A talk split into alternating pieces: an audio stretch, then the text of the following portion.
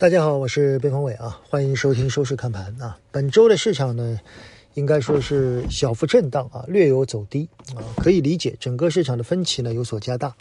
呃，最大的分歧无非是两个，一个是盘面呢没有持续的热点啊，不像四五月份以后看到的新能源板块那么强。主要的原因是所有在上涨的那些行业和板块，在逻辑上都有瑕疵。大家听懂啊？有的行业是政策很好，利润没有。有的行业呢，看上去利润有复苏，但持续性不够好；有的行业呢是跟涨海外，所以整个最近在上涨的板块有点乱。呃，总体来看，其实就是一句话：经济的复苏依然在路上，而且呢，经济复苏导致很多企业的利润上依然没有落脚点，这就是我们之前说的现实与预期之间的差距。所以指数涨得过快以后，必然会有震荡，但这种震荡，我认为不改变整个市场反弹的逻辑，只是改变了他们的反弹的节奏。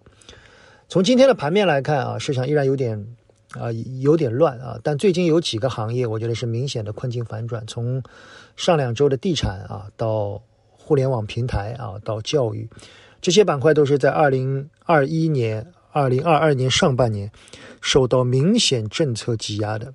啊，从今年特别是二季度开始，政策上很多都是一百八十度的转弯，这些行业存在着困境反转的政策环境。当然，最后能不能走出来，还需要行业和企业本身，这是我们要长期跟踪的。另一方面呢，今天我们提到的两家互联网龙头啊，在过去两三天都出了三季报，总体来看，我认为都是略超预期的。呃，那么随着时间的推移，我认为这些企业他们在逐步的复苏的过程里面，他们的企业经营的效率也会不断的提高啊。这些公司本身的现金流没有问题，大家最担心的是它的增速啊。甚至有很多人在之前说到，他们像公用事业股票一样了。那么在最近，我们也看到一些企业的高管明确表态，他们还不是公用事业股，他们依然以追求企业的增长为第一要素。我想在周末会专门聊聊企鹅和阿里的经营情况啊，和这一次的三季报，我认为有很多值得聊的东西，好吗？眼睛一眨，一周又过去了啊，市场在三千一百点附近来回的震荡，大家再耐心一些。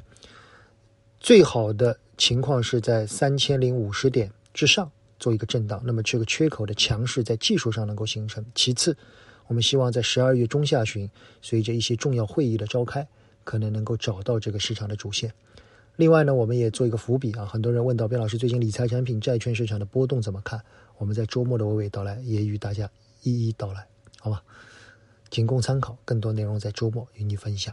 谢谢大家。